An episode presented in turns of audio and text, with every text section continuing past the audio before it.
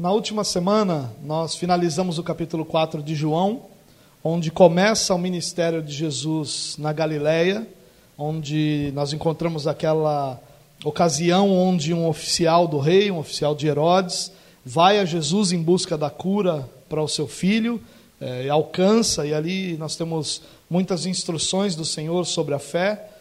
E como nós estamos tentando lidar com os evangelhos de, de forma cronológica, o próximo texto que nós podemos estudar é Lucas capítulo 4, onde agora então Lucas começa a contar é, sobre o ministério de Jesus na Galileia. Lucas, é, dos autores dos evangelhos, aquele que mais é, vai tratar é, do ministério de Jesus na Galileia. O ministério que durou cerca de um ano e meio, 16 meses aproximadamente é, e onde muito é contado. É claro que nós não podemos esquecer que os autores dos evangelhos estão sempre selecionando, inspirados pelo Espírito de Deus, mas sempre selecionando aquilo que eles vão é, escrever e selecionando inspirados de forma que aquilo chegue a nós de uma forma coerente, de uma forma completa, de uma forma é, onde nós possamos compreender a ação de Deus, a salvação que Deus propõe é, para todos nós e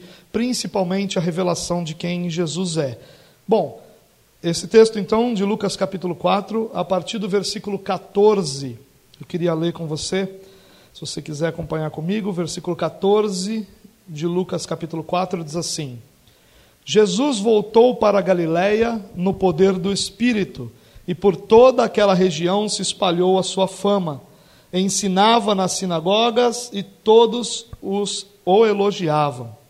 Até aí, o versículo 14 e 15 é, vai ser paralelo àquilo que João apresenta em João capítulo 4, é, quando ele diz que Jesus saiu da Judéia, no sul de Israel, e vai para Galiléia, no norte, passa por Samaria. Você lembra que ele conversa com a mulher samaritana, que lá ele fala sobre salvação, se revela como salvador a essa mulher, e ele segue a viagem para a Galiléia. É, e ele diz que por aquela região a sua fama se espalhou, não só porque ele faz, é, havia feito o milagre, ou fez o milagre da cura do oficial do rei, mas também por outros milagres não relatados e também pelo tempo que ele passa em Jerusalém. A gente não pode esquecer que quando ele esteve em Jerusalém era uma grande festa.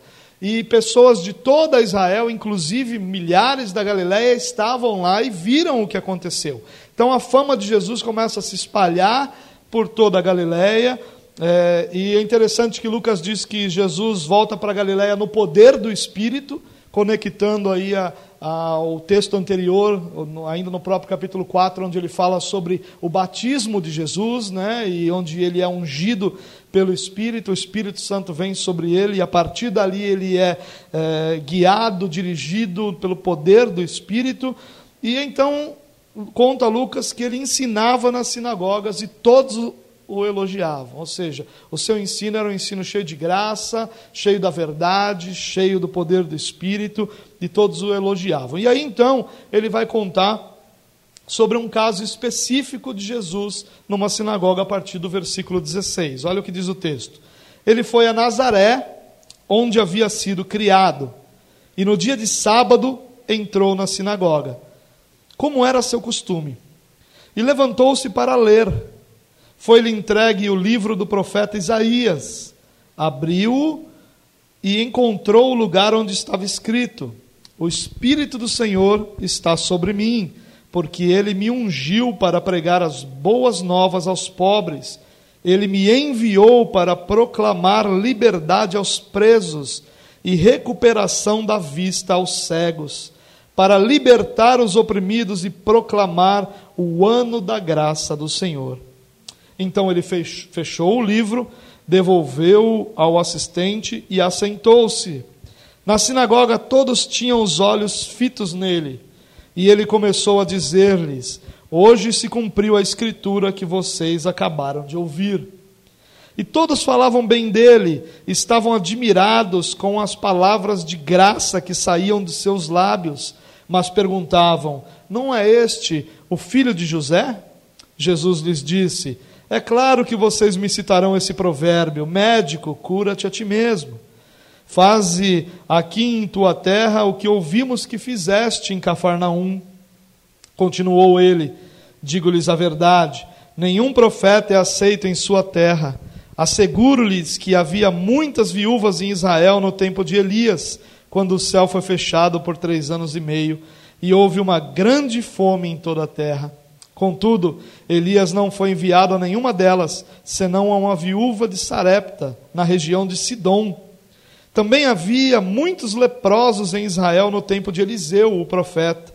Todavia, nenhum deles foi purificado, somente Naamã, o sírio.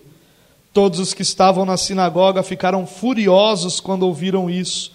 Levantaram-se e expulsaram-no da cidade e o levaram até o topo da colina sobre a qual fora construída a cidade, a fim de atirá-lo precipício abaixo. Mas Jesus passou por entre eles e retirou-se. Bom, uh, Jesus vai a Galiléia. Lá na Galiléia tinha a cidade de Nazaré, um vilarejo, na verdade, onde Jesus é criado, onde Jesus passa toda a sua infância, é, onde Jesus aprende uma profissão com o seu pai, onde Jesus cresce, onde Jesus é, vive muitos relacionamentos de amizade e, e com os vizinhos também. E aí então ele faz o que? Ele vai numa sinagoga num dia de sábado. Eu queria só rapidinho aqui eh, te explicar sobre essa questão da sinagoga. Eh, a sinagoga não tem nenhuma menção dela no Antigo Testamento, ela simplesmente não existia. E a razão disso é que a sinagoga realmente não fazia parte eh, da ritualidade ou da espiritualidade judaica no seu início. A espiritualidade judaica era em torno do templo, que ficava em Jerusalém. Lá no templo você tinha os sacrifícios que aconteciam, os cerimoniais, as festas eram realizadas é, no templo em Jerusalém, ou seja, toda a vida religiosa de Israel girava em torno do templo. Mas aqui aparece a sinagoga. A sinagoga é simplesmente um local de instrução, uma casa de instrução. Era um local onde os judeus se reuniam é, para adoração e aprendizado. O ritual de uma, é, de uma sinagoga era muito parecido com aquilo que nós fazemos é, na igreja hoje. A igreja tem muito da sua maneira, sua liturgia é, herdada das sinagogas, ou no mínimo semelhante àquela liturgia que acontecia nas sinagogas. Então ela é muito mais perto do que uma igreja é hoje do que era o templo. É, a sinagoga e o templo não competiam, eles se complementavam. Enquanto todos os grandes rituais aconteciam lá, a instrução diária e contínua acontecia nas sinagogas. Bom, elas surgem quando é, o povo é levado pelos babilônios para o cativeiro. Os babilônios vêm é, perto do ano 600 e em 586 o templo é destruído. E eles haviam então sido levados para o cativeiro, e ali eles permanecem por cerca de 70 anos. E sem templo e longe de casa, eles começaram a se reunir em grupos para estudar a palavra de Deus, para compartilhar da palavra de Deus. E aí tem a origem, aí tem a origem as sinagogas. As sinagogas também são fortalecidas na diáspora. A diáspora foi aquela aquele espalhamento que aconteceu dos judeus eh, por todo o mundo, quando tanto o reino do norte de Israel é levado para o cativeiro pelos assírios, quanto o reino do sul é levado pelos babilônicos. Muitos são levados, muitos ficam ali e migram para outros lugares, para outros países, para outras terras. E aí então eh, cria-se uma tradição de que onde eh, existiam no mínimo dez homens, ali poderia ser edificada, organizada uma sinagoga. E assim acontecia. Contam alguns estudiosos que Jerusalém, na época de Jesus, tinha é, perto de 500 sinagogas. Esse lugar onde Jesus está, a Galiléia, tinha cerca de 240 vilas ou vilarejos. Claro que talvez alguns possam até ser tão pequenos que não tinham dez homens, apesar disso parecer é, difícil, mas muitos lugares tinham milhares de pessoas e centenas de sinagogas, no mínimo dezenas de dezenas de sinagogas. Então nós temos certeza que haviam centenas de sinagogas na Galiléia e Jesus vai a uma em Nazaré. E ele vai a essa sinagoga, e na verdade a gente pode enxergar um, um pouco da soberania de Deus aí, né? já que as sinagogas se tornam o local onde muitos, é, é, muitas vezes o Evangelho é anunciado por Jesus, pelos seus discípulos, pelos apóstolos. O Evangelho foi espalhado em muitos lugares, ou anunciado primeiramente em muitos lugares, através das reuniões é, que haviam nas sinagogas. Bom. Uh, como eu disse, elas eram muito diferentes do templo de Jerusalém, acabavam se complementando, e Jesus vai, aqui segundo o texto, num dia de sábado, ele entra na sinagoga como era o seu costume. E aqui eu queria fazer uma nota, irmãos, que a cada passagem do Evangelho, nós vamos encontrar, sempre que o sábado é mencionado, Jesus numa sinagoga. Nós vamos encontrar essa conexão de Jesus no dia do Senhor numa sinagoga. Isso deveria é, nos fazer pensar muito sobre é, o valor que o próprio Jesus deu para é, o culto público de adoração, para o culto público ao Senhor. Sempre que chega o dia de sábado, que era o dia do Senhor onde os judeus se reuniam, Jesus vai a uma sinagoga.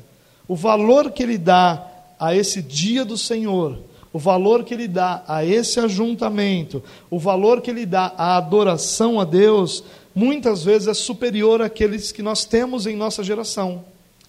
E o mais importante é que Jesus sempre estava lá, onde havia um culto de adoração num sábado.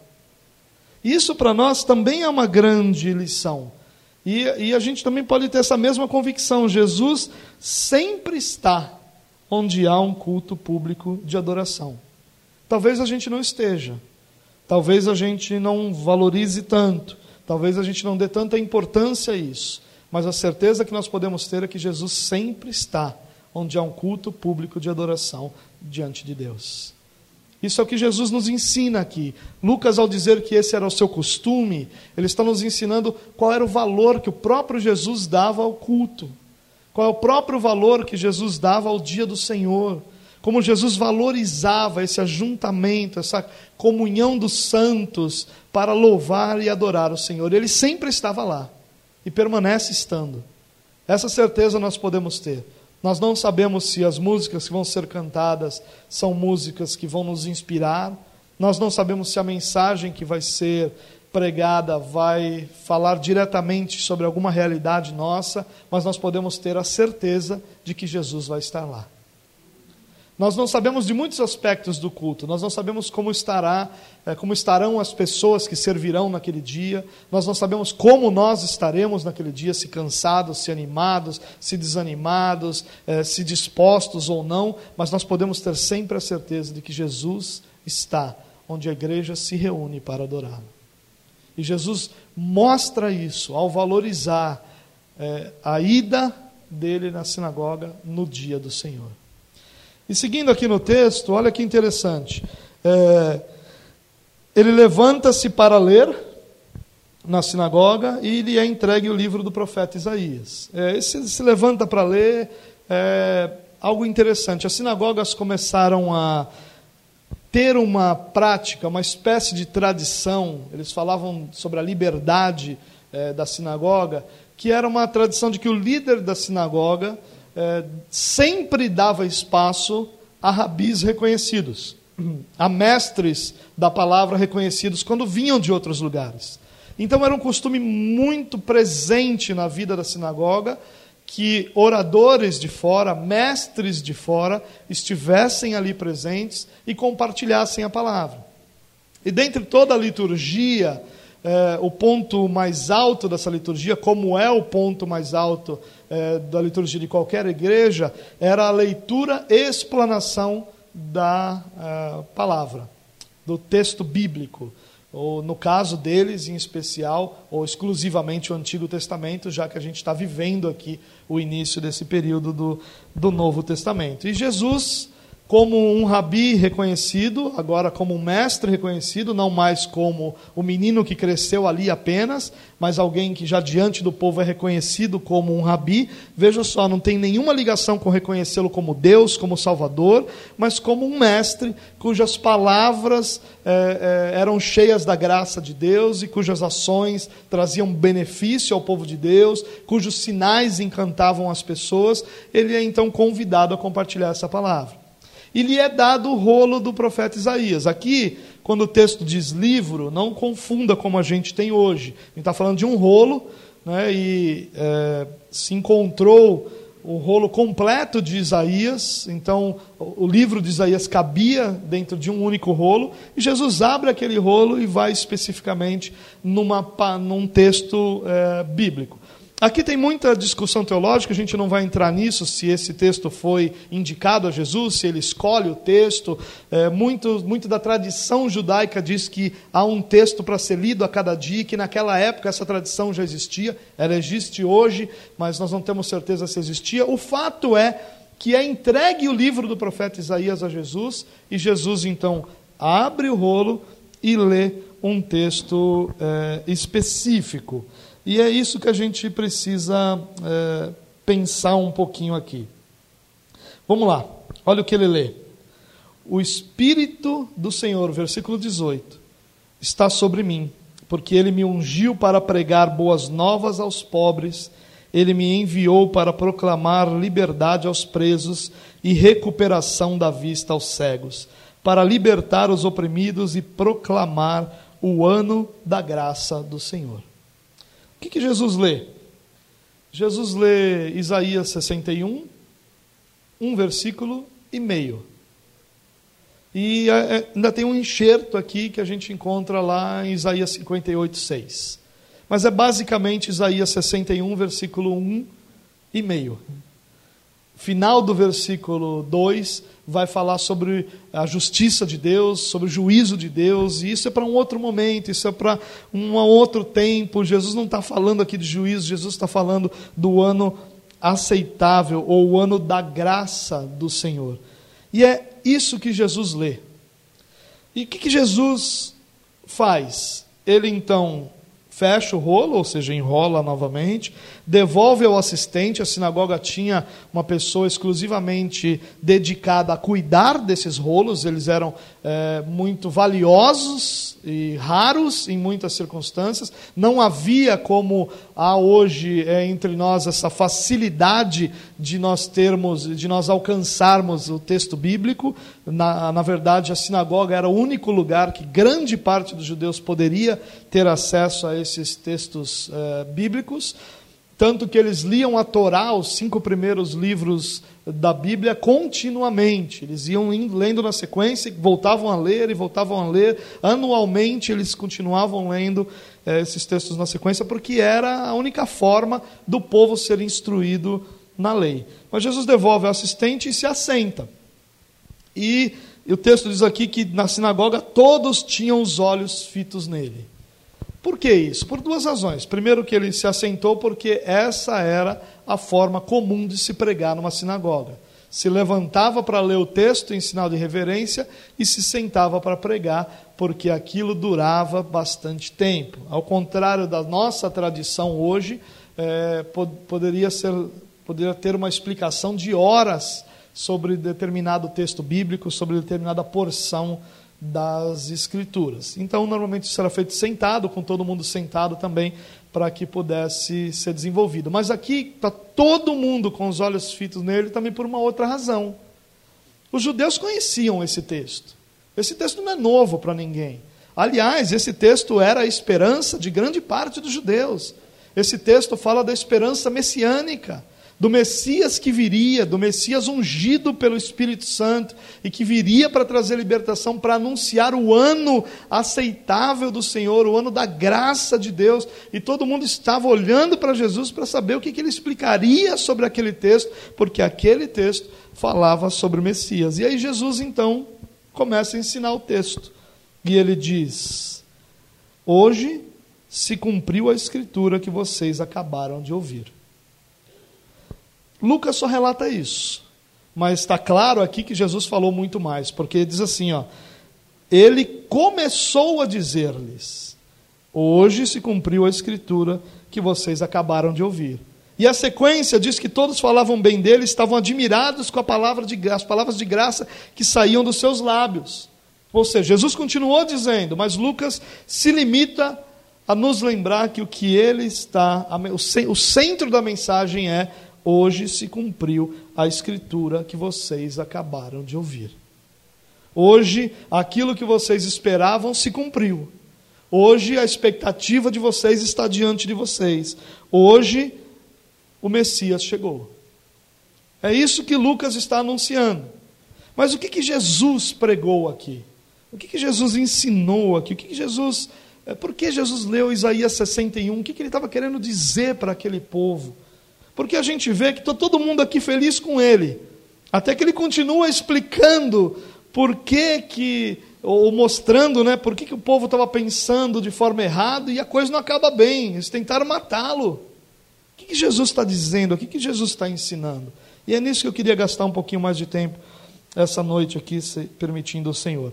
Vamos dar uma olhada de novo lá. Versículo 18. Ó. O Espírito do Senhor está sobre mim, porque ele me ungiu. Essa era uma característica própria do Messias. Por isso que quando acontece o batismo de Jesus, nós temos um relato do Espírito Santo descendo sobre Jesus em forma de pomba. Porque a ideia ali é que todos vissem que Jesus estava sendo ungido pelo Senhor. Que Jesus tinha sobre ele o Espírito Santo, porque essa era uma característica clara do Messias, ele seria ungido. E a ideia de ungido aqui é separado para um propósito especial. A ideia de ungido aqui é que Deus estava capacitando Cristo para essa obra específica, a obra de redenção, como nós sabemos hoje. Isso era uma característica do Messias, e Jesus está dizendo aqui: olha, o Senhor me separou com um propósito, porque ele diz que se cumpriu. Então o que ele está dizendo? Eu sou aquele que se cumpre nesse texto. Então ele está dizendo para o povo: olha, eu fui ungido pelo Espírito de Deus. O Senhor me enviou com o propósito de redenção. Eu que estou diante de vocês, eu que vocês tanto esperaram, que vocês tanto falam. Todos os outros anunciaram: um dia ele virá, e eu estou dizendo: hoje essa palavra se cumpre diante de você. É hoje. Não é como qualquer outro pregador que dizia: olha, um dia o Messias virá e nós o reconheceremos porque ele será ungido por Deus, o Espírito de Deus estará sobre ele. Jesus não está dizendo isso, Jesus está dizendo: olha, como foi prometido, eu sou esse que foi ungido pelo Espírito de Deus. Eu que estou diante de vocês, é isso que Jesus está dizendo. Tudo o que você esperava está aqui hoje. Tudo o que você ansiava está diante de você, hoje, aqui, diante de você, a Escritura se cumpre. É isso que Jesus está dizendo para as pessoas. Não há mais expectativa de uma profecia por se cumprir sobre salvação, porque ela se cumpre hoje. Não espere mais pelo seu Salvador, porque ele chegou, eu sou Messias. É isso que Jesus está anunciando ali. Ainda que num resumo da mensagem de Jesus, né? Mas ele continua dizendo: olha o Senhor me ungiu para pregar boas novas aos pobres. O que Jesus está dizendo aqui é: o Senhor me separou com um propósito de redenção. Mas não é um propósito de redenção para toda a humanidade. É um propósito de redenção para aqueles com essas características. É um propósito de redenção para os pobres, para os presos, para os cegos, para os oprimidos. É isso que Jesus está dizendo. Ele está dizendo: Eu vim para trazer redenção para aqueles que são pobres, para aqueles que são presos, estão presos, para aqueles que estão cegos e para aqueles que são oprimidos. É para esses que eu trouxe salvação. É para esses que eu vim, são esses que eu vim resgatar. E a gente às vezes passa desapercebido nisso que a gente imagina o Messias como aquele que vem trazendo redenção para todo mundo, mas ele não traz redenção para esses homens aqui que quase tem, que tentam matá-lo, que não conseguem porque Jesus não permite, porque se dependesse da vontade deles, Jesus teria sido morto ali.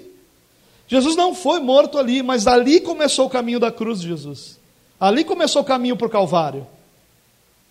Não foi em outro momento, mas ali, quando começa o primeiro confronto público mais sério com os galileus, dali para frente, você pode ter certeza que nada mais melhorou com relação a esse desejo que esses homens tinham de matar Jesus, até que isso se consome, consuma lá em Jerusalém, quando Jesus é crucificado. Mas ele diz: Eu vim pregar as boas novas aos pobres.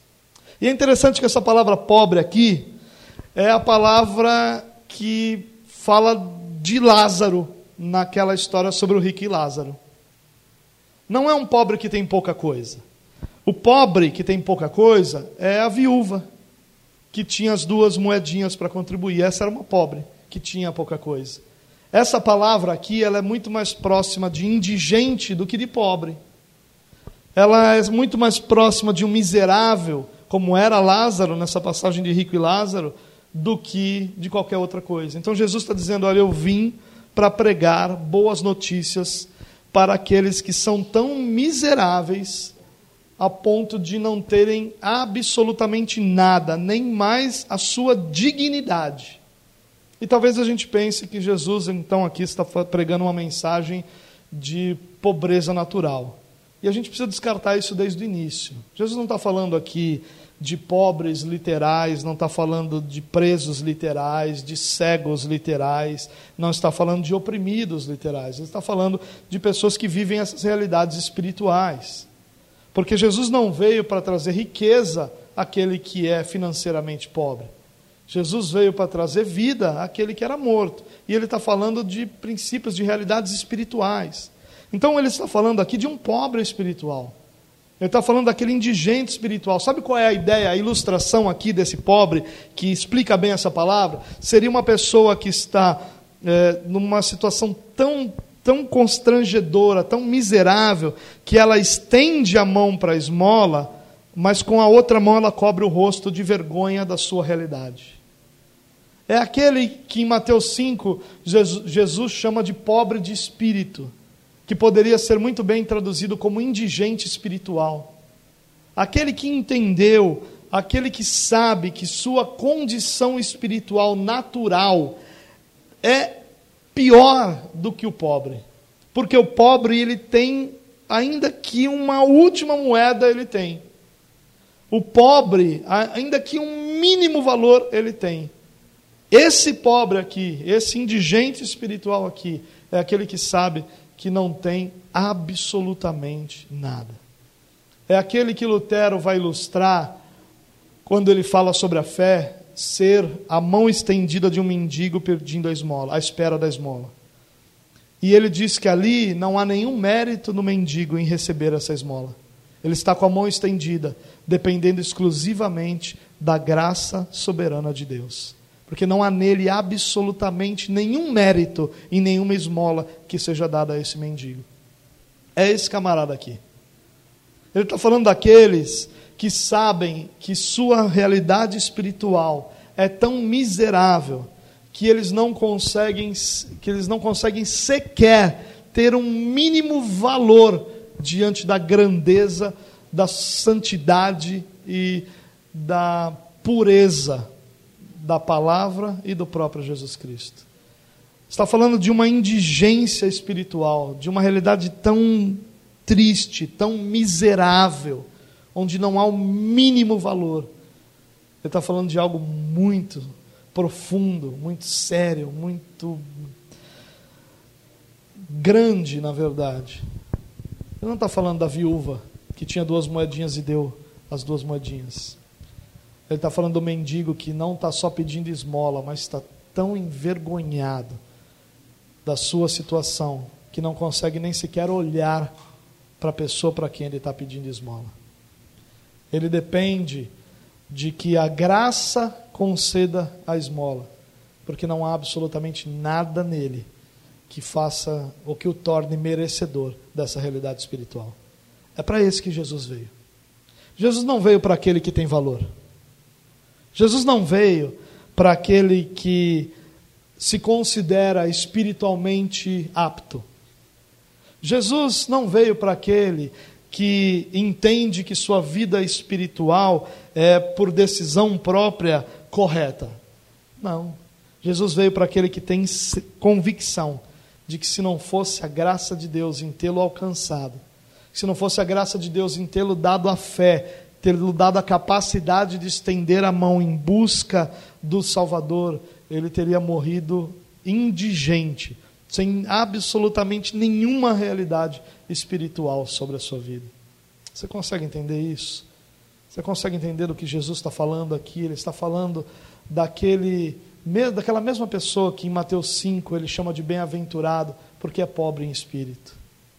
Daquela mesma pessoa cujo estado é de uma indigência tão grande, cuja existência espiritual não tem absolutamente nenhuma, não só qualidade, mas nenhuma importância.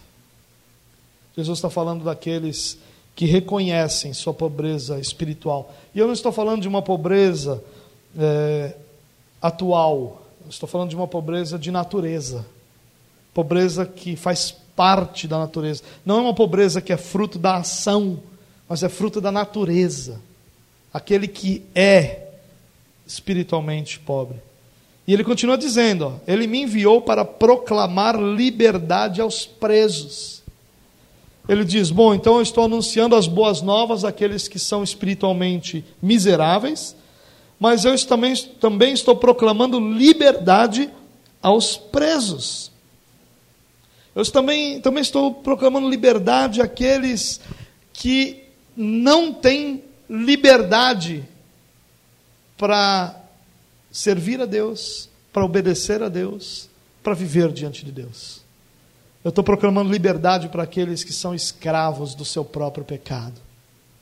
Estou proclamando liberdade para aqueles que estão presos, escravizados, é, limitados pelo seu próprio pecado e não conseguem dar sequer um passo em direção a santidade, em direção à verdade, em direção ao próprio Deus, eles são escravizados.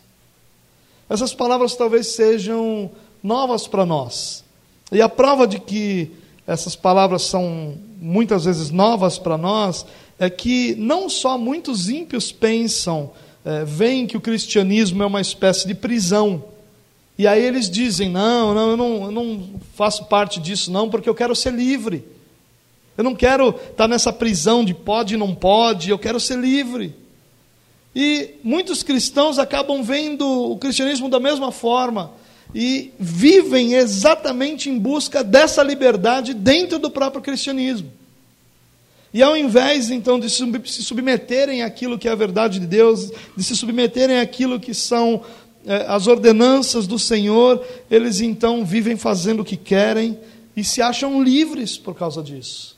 E quantos cristãos nós conhecemos, irmãos, que com alegria e com coração cheio de certeza anunciam essa liberdade e dizem: Não, eu sou um cristão livre, eu não estou preso a absolutamente nada disso, eu só faço aquilo que eu quero. E por quê? Porque nenhum de nós, ou poucos de nós, nos reconhecemos como escravos do pecado. Nós achamos que não somos escravos de nada. Nós achamos que a escravidão é a obediência. É isso que nós achamos. Nós achamos que liberdade é fazer aquilo que a gente acha que deve ser feito. Isso nunca foi liberdade, nem nunca será liberdade. Isso é escravidão. Nós só somos escravos da nossa própria vontade. E a nossa própria vontade, ela não é governada pelo Senhor naturalmente, ela é governada pelo pecado. Por natureza, nós somos escravos do pecado. E falar dessas coisas, irmãos, em nossos dias é tão difícil, porque nós ouvimos tantas mensagens de você é raridade, de você é um espelho que reflete a glória do Senhor, de você é maravilhoso, chuchuzinho de Jesus. A gente ouve tantas dessas coisas, coisas do tipo: você é tão valioso que Jesus morreu por você para mostrar quão valioso você é. Essa é a prova do seu valor. Não é porque você é valioso que Jesus morreu. Jesus morreu para obedecer ao Pai. Foi o Pai que elegeu aqueles que ele salvaria antes da fundação do mundo. Mas esses que ele elegeu antes da fundação do mundo pertenciam a Satanás e precisavam ser resgatados. E o resgate era feito por meio do pagamento. E Jesus então morre na cruz como pagamento pelos nossos pecados. O seu sangue é a moeda de compra da nossa vida da parte de Deus. E a gente não lembra disso, a gente acha que a gente é livre. E quando nós vivemos fazendo aquilo que nós queremos, ao invés de nos submetermos ao Evangelho, ao invés de nos submetermos à, à verdade de Deus para a nossa vida, para nós como comunidade, para nós como igreja, para nós como instituição, nós estamos se achando que estamos caminhando de forma livre, sem perceber que estamos sendo escravos. Mas é para aqueles que percebem sua escravidão diante do pecado que Jesus veio proclamar liberdade. Aquele que é livre não precisa. Quem é livre não precisa de liberdade. Quem é rico espiritualmente, eu tenho força espiritual, eu tenho certezas espirituais, eu sei o que eu faço com a minha vida espiritual, esse não precisa de boas notícias, porque a sua vida já é uma boa notícia. Aquele que é livre, que pode governar suas próprias ações, esse não precisa de liberdade, quem precisa de liberdade é o escravo. É aquele que olha para suas mãos algemadas, para suas pernas algemadas, para o seu coração algemado e clama ao Senhor por liberdade, porque sabe que é escravo do pecado que governa a sua natureza. É isso que Jesus está dizendo.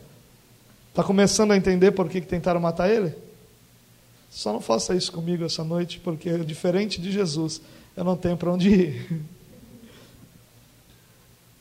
terceira coisa que Jesus anuncia aqui é que ele diz que veio para proclamar liberdade aos presos e recuperação da vista aos cegos.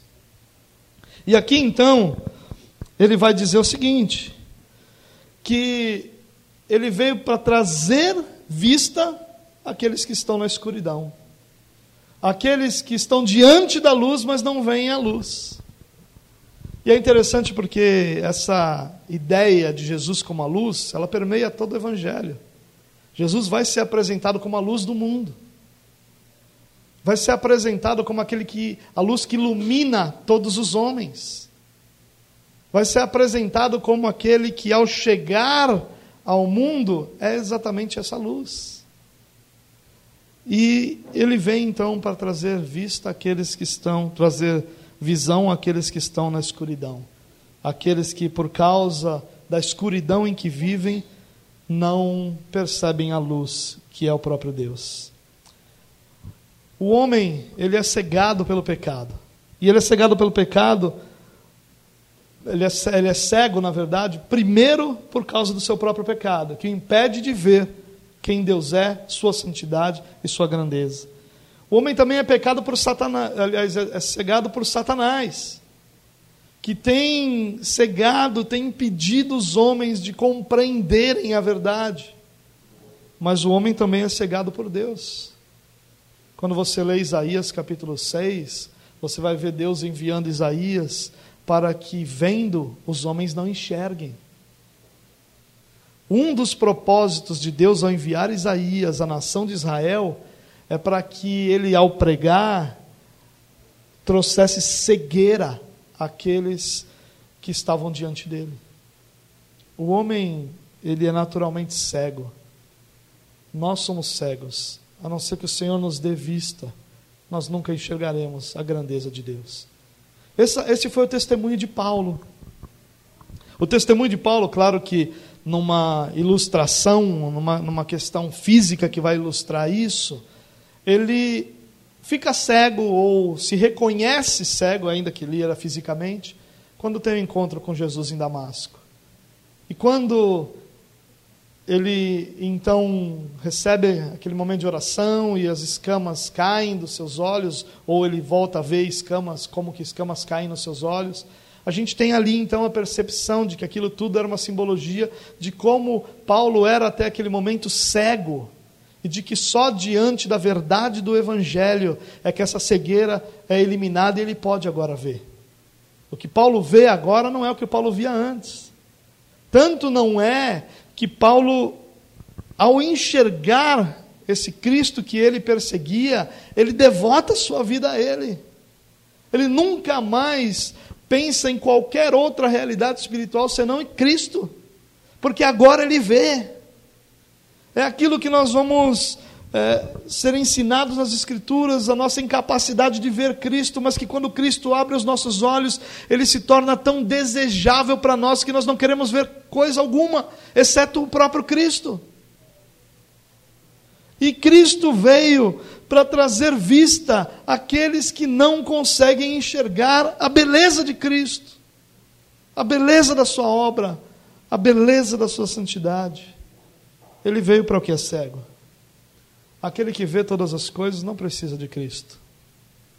Aquele que consegue ver tudo que Deus fez, tudo que Deus é, como Deus age, aquele que consegue ver todas as realidades espirituais à sua volta, ele não precisa de Cristo. Quem precisa de Cristo é o cego. E ele diz: e para libertar os oprimidos. E a ideia dos oprimidos aqui é aqueles que estão sobrecarregados com as dores da vida. E não dores que vêm por causa é, de realidades alheias a si, mas aqueles que estão sobrecarregados com a vida por causa dos seus próprios pecados. Porque a grande razão de todos os tormentos da nossa vida são os nossos próprios pecados. Como as Escrituras nos ensinam do que, que nós nos queixamos, senão dos nossos próprios pecados. Tudo aquilo que nós vivemos e, e, e que é um fardo, que é uma opressão sobre nós, está conectado aos nossos pecados. Está sempre ligado aos nossos pecados. Você não encontra dor e sofrimento até que haja o pecado. Você não encontra Adão sofrendo, você não encontra Eva sofrendo. Eles não tiveram nada, nenhum tipo de sofrimento das dores da vida, das aflições da vida, das angústias da vida, até que o pecado vem. Quando o pecado vem, começam as suas dores, as suas angústias. Começa o seu medo de Deus. Só ali eles têm, só quando há o pecado é que eles temem ao Senhor, ou que eles têm medo do Senhor. E aí se escondem. É só quando o pecado vem que um irmão vai matar o outro porque não consegue perceber que aquilo que estava acontecendo era para trazer correção ao seu coração, mas ao contrário disso traz ansiedade, dor, angústia e leva um irmão a matar o outro só a partir do pecado. Todas as dores da nossa vida são consequência dos nossos pecados. Os nossos pecados são a razão de todas as coisas. E Cristo veio para trazer liberdade àqueles que estão sobrecarregados com seus erros, com seus pecados, com as angústias da sua vida, que são como consequência dos seus pecados. E ele termina dizendo que veio para proclamar o ano da graça do Senhor. Que ano da graça era esse? O ano em que o Messias viria, o tempo em que o Messias viria, o ano aceitável do Senhor, o ano que o Senhor enviaria aquele prometido há tanto tempo, esperado por tanta gente e que agora chegou. Ele vem para proclamar: chegou o tempo de salvação. O cego agora vai poder ver, os pobres vão poder deixar de serem miseráveis, Aqueles que estão oprimidos vão ser libertos, os que estão cativos, presos pelos seus pecados, terão vida, terão liberdade.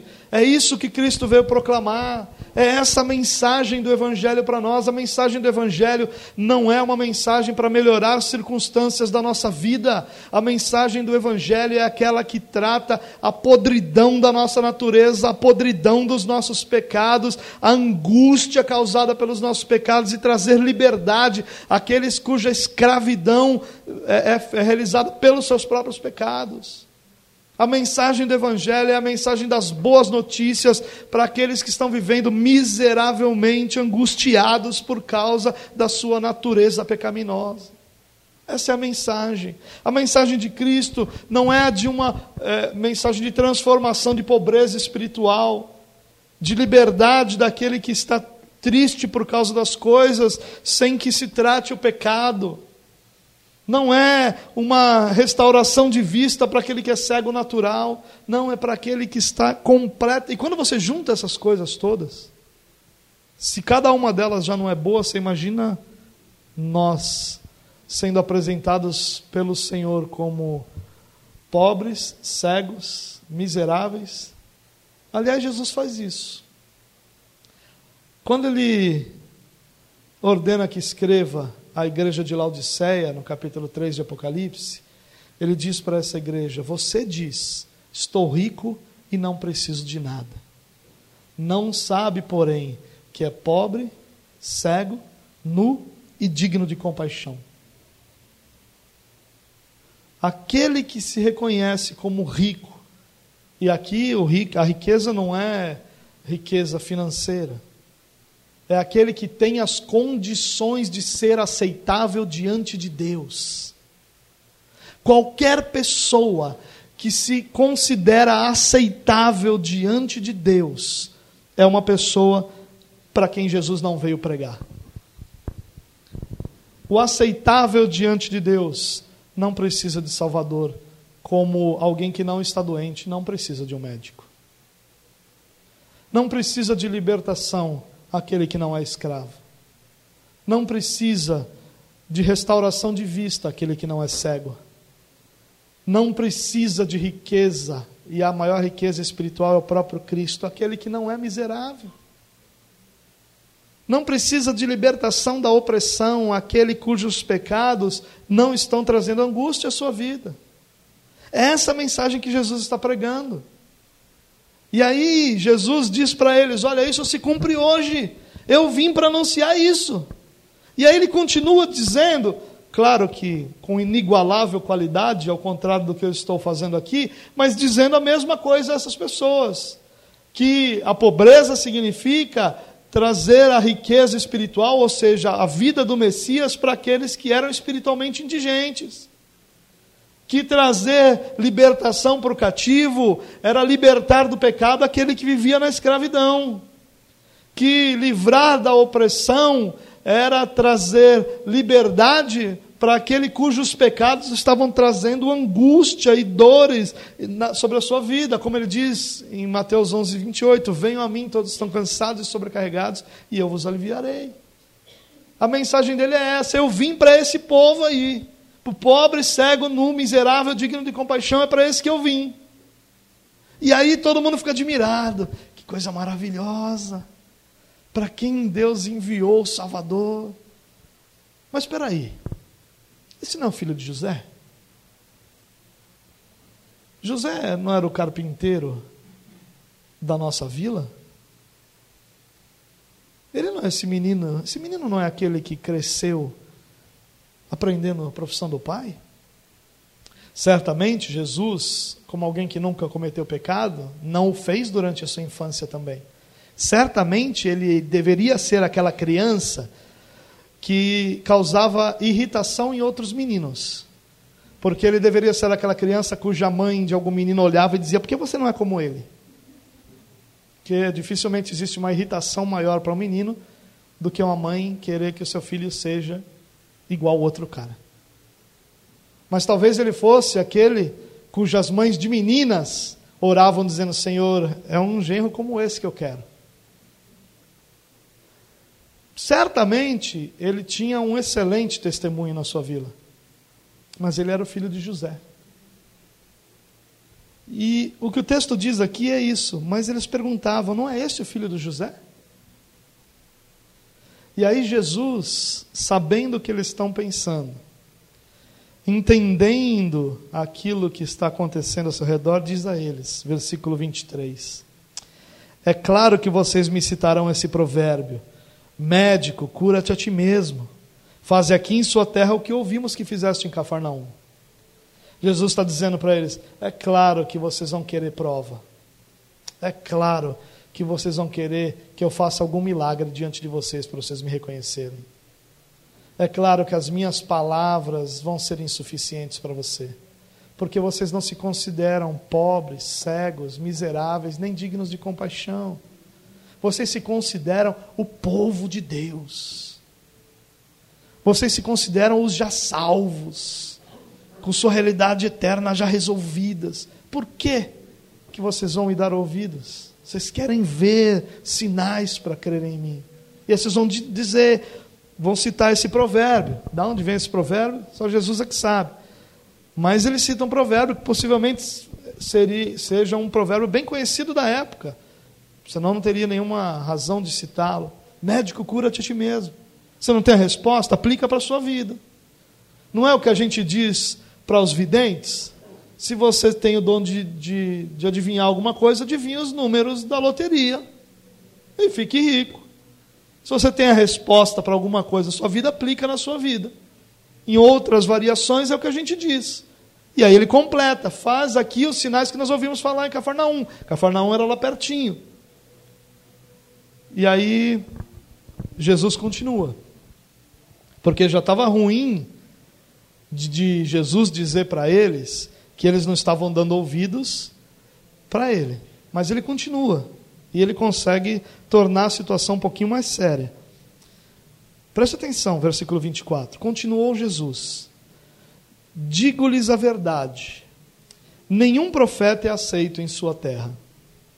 Asseguro-lhes que havia muitas viúvas em Israel no tempo de Elias, quando o céu foi fechado por três anos e meio e houve grande fome em toda a terra. Contudo, Elias não foi enviado a nenhuma delas, senão a uma viúva de Sarepta, na região de Sidom. Que é isso, Jesus? Isso é coisa de você jogar na nossa cara? Olha o que Jesus está dizendo. Tinha muitas viúvas em Israel, na época de Elias. Mas Deus enviou Elias a alguma viúva em Israel? Não. Ele enviou uma viúva em Sidom. Era uma abominação para os judeus dizer que aquele povo seria abençoado. Era um povo considerado um povo miserável espiritualmente. Mas Jesus está dizendo, mas foi para lá que Deus enviou o profeta. Mas ele continua, para deixar o ponto muito claro e ninguém ficar imaginando o que, que ele está dizendo, ele clareia um pouquinho mais. no versículo 27 ele diz: Também haviam muitos leprosos em Israel no tempo de Eliseu, o profeta. Todavia, nenhum deles foi purificado, somente Naamã, o sírio. Ah, Jesus, agora você foi longe demais. Aí você foi longe demais. Naamã, aquele cujos exércitos mataram milhares dos nossos? Aquele cujo exército, é, o povo cujo exército era inimigo de Israel desde sempre? Você está dizendo que Deus abençoou eles, ao invés de abençoar os judeus? O que, você está querendo dizer, Jesus? Será que você está querendo dizer que nós somos esses pobres? cegos, miseráveis e dignos de compaixão, Jesus? Você não pode estar falando sério. Nós somos os descendentes de Abraão. Nós somos aqueles que receberam as promessas. Nós somos aqueles que estamos aqui na sinagoga no sábado te cultuando. Você não pode estar falando sério que esse é o padrão de Deus. Você não pode estar querendo dizer que Deus envia aos gentios, aos pecadores, aqueles que nada são diante da grandeza do povo judeu, Deus envia profetas a esse povo.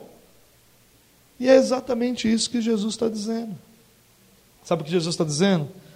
Deus envia os seus profetas onde existem pessoas que creem. Os profetas de Deus estão onde a fé em Deus está. E como é Ele que concede fé, os profetas de Deus estão diante daqueles que Deus escolheu para a salvação. Os profetas de Deus estão diante daqueles cuja fé repousa em Cristo. O que ele está dizendo para nós não deve ser uma ofensa. O que ele está dizendo para nós deve ser a verdade mais libertadora da nossa história. Espera aí, Jesus, eu sou esse pobre. Quando eu olho para a minha vida e comparo a minha vida com a tua palavra, eu percebo quão miserável eu sou de qualquer valor espiritual. Quando eu olho para a minha vida e percebo que até o dia em que o Senhor tirou as escamas dos meus olhos, eu nunca consegui enxergar as maravilhas da tua lei, eu sou esse cara. Peraí, Jesus, Sou eu que sem ti vivia escravo do pecado e não conseguia uma única decisão que não fosse governada pelo pecado que me dominava. Peraí, Jesus, antes do Senhor, a minha vida era sobrecarregada e oprimida pelas consequências do meu pecado, e eu sou esse camarada. E Jesus está dizendo: para esses eu vim trazer liberdade. Para esses eu vim declarar que é chegado o ano aceitável do Senhor. Para esses eu vim dizer que a graça do Senhor te alcançou. E esses homens estão rejeitando isso. E eles estão rejeitando isso por causa do orgulho espiritual que eles têm. Os judeus eram um povo extremamente orgulhoso quando se tratavam das questões espirituais. Eles se achavam os maiores ou os únicos, os grandes, os perfeitos servos de Deus. Eles entendiam que já eram salvos porque eram judeus. Assim como muita gente hoje acha que é salvo porque acha que é salvo. Eles achavam que eram salvos porque eles faziam coisas, principalmente aquelas que eles achavam que deveriam ser feitas, como muitas pessoas fazem hoje, e acham que são salvos porque fazem aquilo que eles acham que deve ser feito. Eles se achavam salvos porque existiam promessas sobre eles, como muita gente hoje acha que é salvo porque ouviu uma promessa em alguma pregação.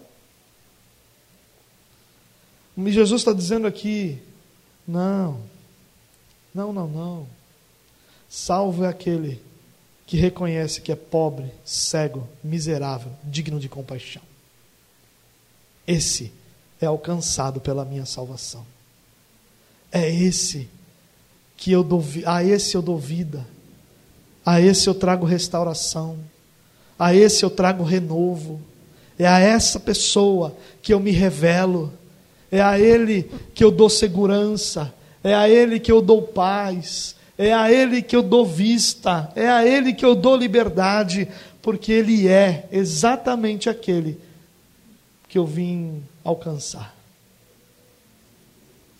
E aí, irmãos, tem uma algo muito sério para a gente pensar.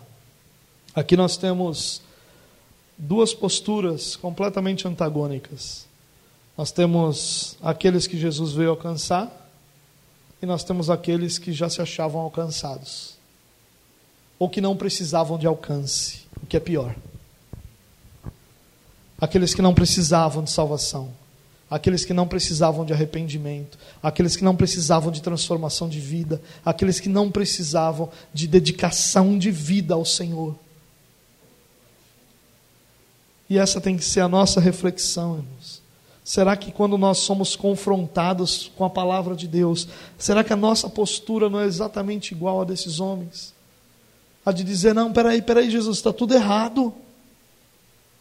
O que eles estavam dizendo aqui é: não, não, Jesus, o problema não está em nós, o problema está fora de nós. O problema é que aqui entre nós judeus está cheio de gentios. O problema é que os romanos governam. O problema vem de fora, o problema não somos nós, nós somos o povo escolhido. Todo, toda a razão da nossa incapacidade de te servir perfeitamente vem de fora. Quanta gente não diz isso hoje?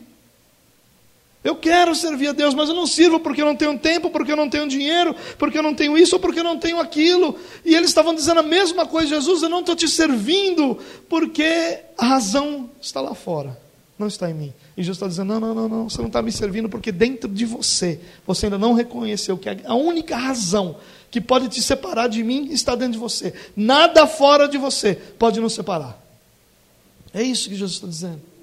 E os judeus estão dizendo: para, Jesus, para de falar dessas coisas, para de falar desse negócio de pecado, que nós somos judeus, nós somos filhos de Deus.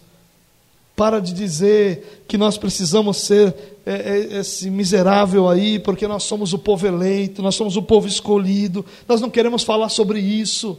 Nós queremos falar com o Messias sobre a parte do texto que você deixou fora sobre o ano da vingança do Senhor. O Messias que a gente está esperando é aquele que vai vir acabar com os romanos, é aquele que vai vir acabar com os nossos problemas externos. É esse o Messias que a gente está esperando, é esse o Jesus que a gente quer. A gente não está muito interessado no Jesus que está querendo tratar nosso coração, nossa alma, nosso espírito. O Jesus que a gente quer é aquele que trate a nossa carteira, é aquele que trate nosso local de trabalho, é aquele Jesus que trata os nossos vizinhos, a nossa família, os nossos amigos, para que deixe nosso coração quieto quieto, porque do meu coração eu sei lidar.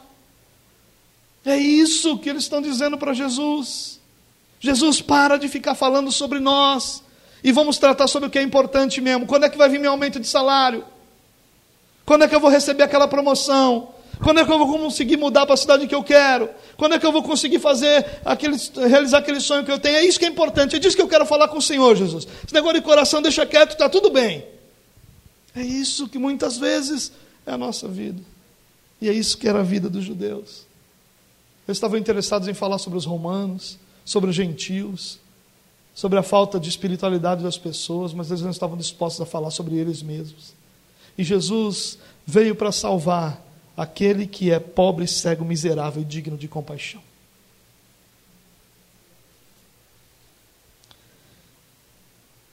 Ele está dizendo: Eu vim para salvar vocês, mas para salvar você, você precisa ser pobre, cego, miserável e digno de compaixão. Isso é um absurdo para os judeus, assim como é absurdo para nós. Quantas vezes nós rejeitamos a palavra de Deus que nos é dada para correção, porque nós achamos que aquela palavra deve atingir outra pessoa, mas não o nosso coração. Sabe quando Paulo fala aos Gálatas que eles começaram pela graça de Deus e estavam querendo mudar pela lei, eu acho que tem muita ligação com isso aqui. E muita ligação com nós como igreja, conosco como igreja. Porque nós começamos pela graça de Deus. Se tem uma coisa que nós louvamos na nossa conversão foi a graça de Deus. Porque nossos olhos enxergam e a gente olha para trás e a gente vê que a gente não teria chegado em Cristo se o Cristo não tivesse nos levado. Se, aliás, não teríamos chegado é, em Cristo se o Pai não tivesse nos levado a Ele. Não teríamos chegado à salvação se o próprio Deus nos tivesse concedido isso. Nós reconhecemos isso e louvamos que maravilha. E aí nosso coração está grato, cheio de alegria, mas daqui a pouco nós começamos a nos perder e começamos a dizer: não, isso aí não é para mim, não. Eu já sou cristão, já, já olha, estou tantos anos andando com esse negócio, essa, essa palavra talvez seja para quem está do meu lado.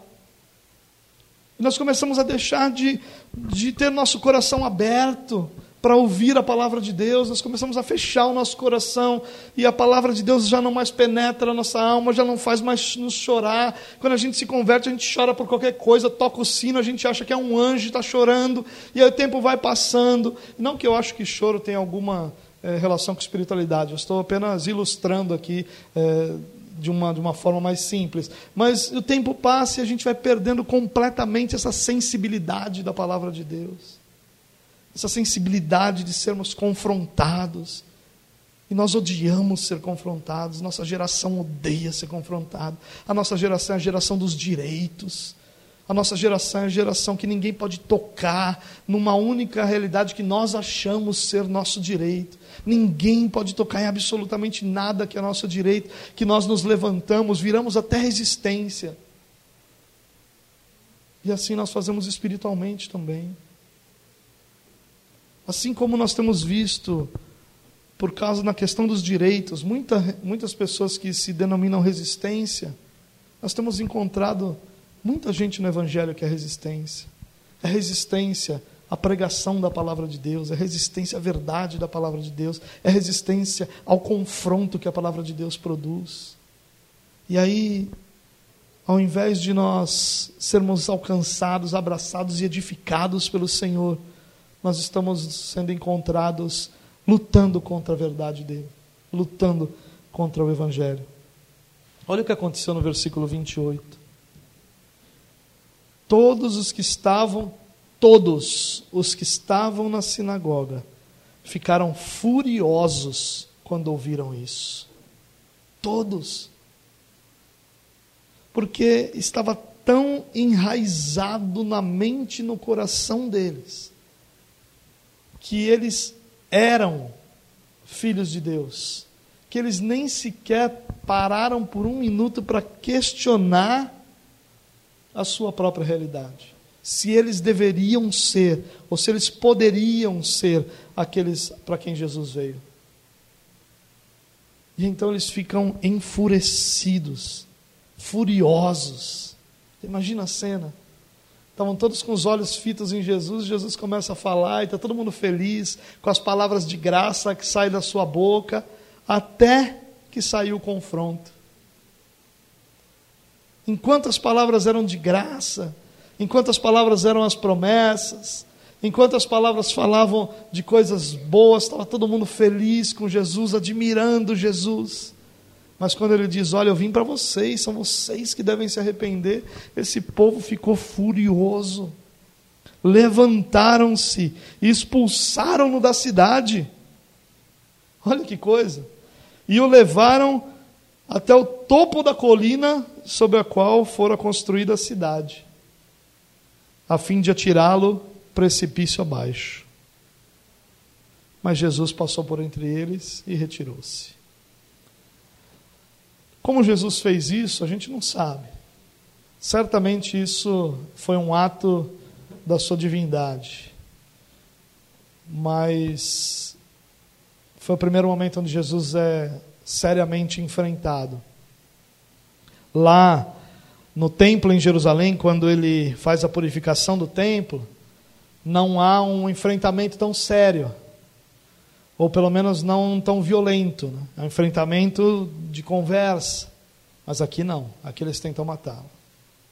Eles arrastam para fora da sinagoga para tentar matá-lo. Olha que ponto chega a religiosidade de alguém.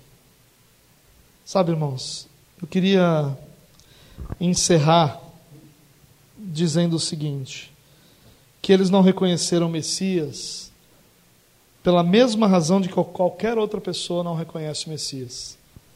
E a razão é simples, porque só pode reconhecer o Messias aquele que é pobre, cego, cativo e oprimido. Aquele que naturalmente não é essas coisas, ele não tem como reconhecê-lo. Ele nem sequer precisa do Messias. Ele nem sequer sonha, imagina, anseia por um Salvador. E, infelizmente, a igreja evangélica da nossa geração não anseia por um Salvador. A igreja da nossa geração anseia por um servidor.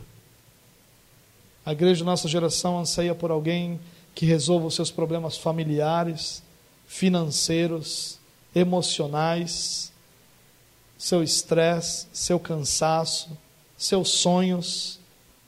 Nós estamos falando quase que de um gênio da lâmpada ao invés de um Salvador. E Jesus disse que para essas pessoas, que essas pessoas, na verdade, nunca o reconhecerão.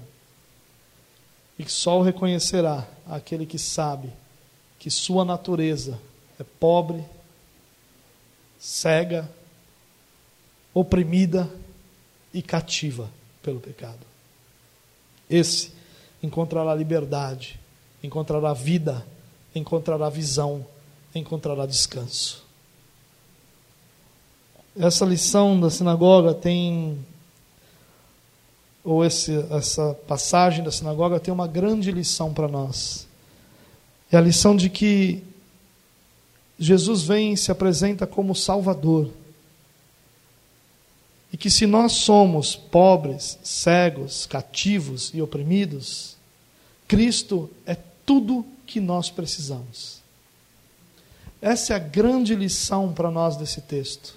O que ele está dizendo aqui para os judeus é o seguinte: vocês estão preocupados com como a religião de vocês está descambando, vocês estão preocupados com os gentios no meio de vocês, Vocês estão preocupados com a opressão romana, com o governo romano, com os desmandos de governos atrás de governos. Vocês estão preocupados com todas essas coisas e vocês não estão preocupados com a principal questão da vida de vocês: a sua alma. Essa é a grande lição para nós. Ah, irmãos, quão miseráveis nós somos em tantos momentos onde toda a nossa energia e preocupação é voltada para as coisas deste mundo. E nós nem sequer paramos, pensamos e, e refletimos sobre como nossa alma está. Como nós muitas vezes somos enganados pelas realidades naturais e nós valorizamos essas realidades como se elas fossem as mais importantes da nossa vida. Então nós valorizamos acima de qualquer outra coisa as realidades naturais e esquecemos que não há nada mais importante na nossa vida do que o nosso relacionamento com o nosso Senhor. Que não há nada mais importante na nossa vida do que a salvação das nossas almas todas essas coisas pelas quais nós nos esforçamos, estressamos e nos gastamos tanto vão passar. A única realidade eterna da nossa vida é a nossa salvação.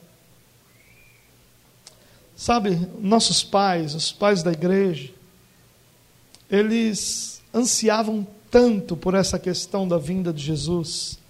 Tem tantos escritos nos primeiros séculos com, que demonstram esse. Não era uma ideia de profecia, não era essa ideia, mas a ideia de expectativa pela vinda do Senhor. O Maranata do livro de Apocalipse, ora vem, Senhor Jesus. Era uma expectativa tão grandiosa de que Jesus viria, de que Jesus viria resgatar os seus, de que Jesus viria se juntar aos seus, estar com os seus por toda a eternidade, de que aquilo que é mortal seria revestido de imortalidade, que aquilo que é corruptível seria revestido de incorruptibilidade, que nós seríamos finalmente livres da presença do pecado e viveríamos para sempre diante da glória de Deus. E na figura do livro de Apocalipse, sem precisar de absolutamente nada, porque Cristo seria o nosso tudo. Essa era a expectativa dos nossos pais. Hoje a nossa expectativa está tão longe disso. Nossa expectativa hoje é basicamente esse mundo é basicamente aquilo que nós vamos alcançar, aquilo pelo qual nós estamos trabalhando, aquilo que são os nossos projetos, aquilo que são os nossos sonhos. E quando todas essas coisas são realizadas, ou são tratadas, ou a gente lida com todas essas coisas, lá no final do nosso tempo, se der vontade, não tiver jogo do meu time, e eu não tiver muito cansado, então eu vou pensar no Senhor. E o Maranata virou não vem mais, Senhor Jesus. Pelo menos não em nossa geração. Eu quero ver meu filho se formar na faculdade. Eu não quero ver meu filho se formar na faculdade. Eu quero que Jesus venha hoje. O nosso anseio tem que ser: vem Jesus. É claro que nós vivemos todos os dias como se ele nunca viesse no sentido de não deixar de assumir nenhuma das nossas responsabilidades por causa dessa expectativa. Mas também deve ser verdade que nós não colocamos em nosso coração nenhuma expectativa que não possa ser frustrada pela vinda do Senhor Jesus. Em outras palavras, nós traçamos a nossa vida, ou nós ansiamos por nossa vida, ou nós sonhamos, planejamos, é, olhamos para a nossa vida, mas na verdade o que a gente quer mesmo é que tudo isso seja frustrado pela vinda de Jesus. Nenhum amém. Você vê como é duro para nós? Vê como a gente está ficando preso a isso? Ah, Senhor, nos liberta disso. Não há nada mais valioso em nossa vida, irmãos, do que a salvação das nossas almas, porque quando tudo isso passar, quando tudo isso passar, a chapinha vai ficar, os óculos vão ficar, A roupa vai ficar, a casa vai ficar, o carro vai ficar, e nossa alma estará diante do Senhor por toda a eternidade. Louvado seja Deus. A grande lição aqui é o que realmente nós vemos sobre a nossa vida, ou como nós vemos a nossa vida. Nós somos naturalmente esses pobres, miseráveis, dignos de compaixões cegos, que foram resgatados pelo Senhor e hoje têm vida, ou nós nunca precisamos disso em outro momento? Porque eu não quero dizer para você que é cristão que você é isso. Você era isso naturalmente. Hoje você é filho de Deus, habitação do Espírito de Deus, que ainda não completou a obra, mas que está realizando uma grande obra na sua vida, que já transformou muita coisa em você. Mas a sua natureza era aquela. Por isso você precisou de um Salvador. E como você precisou de um Salvador, os teus olhos foram abertos. E hoje ele é desejável para você e todas as outras coisas têm o seu papel na sua vida, mas nenhuma delas vai te impedir de declarar: Maranata, ora vem, Senhor Jesus. Que Deus tenha misericórdia nas nossas vidas e nos conceda o privilégio de ansiarmos por uma vida eterna diante do nosso Salvador.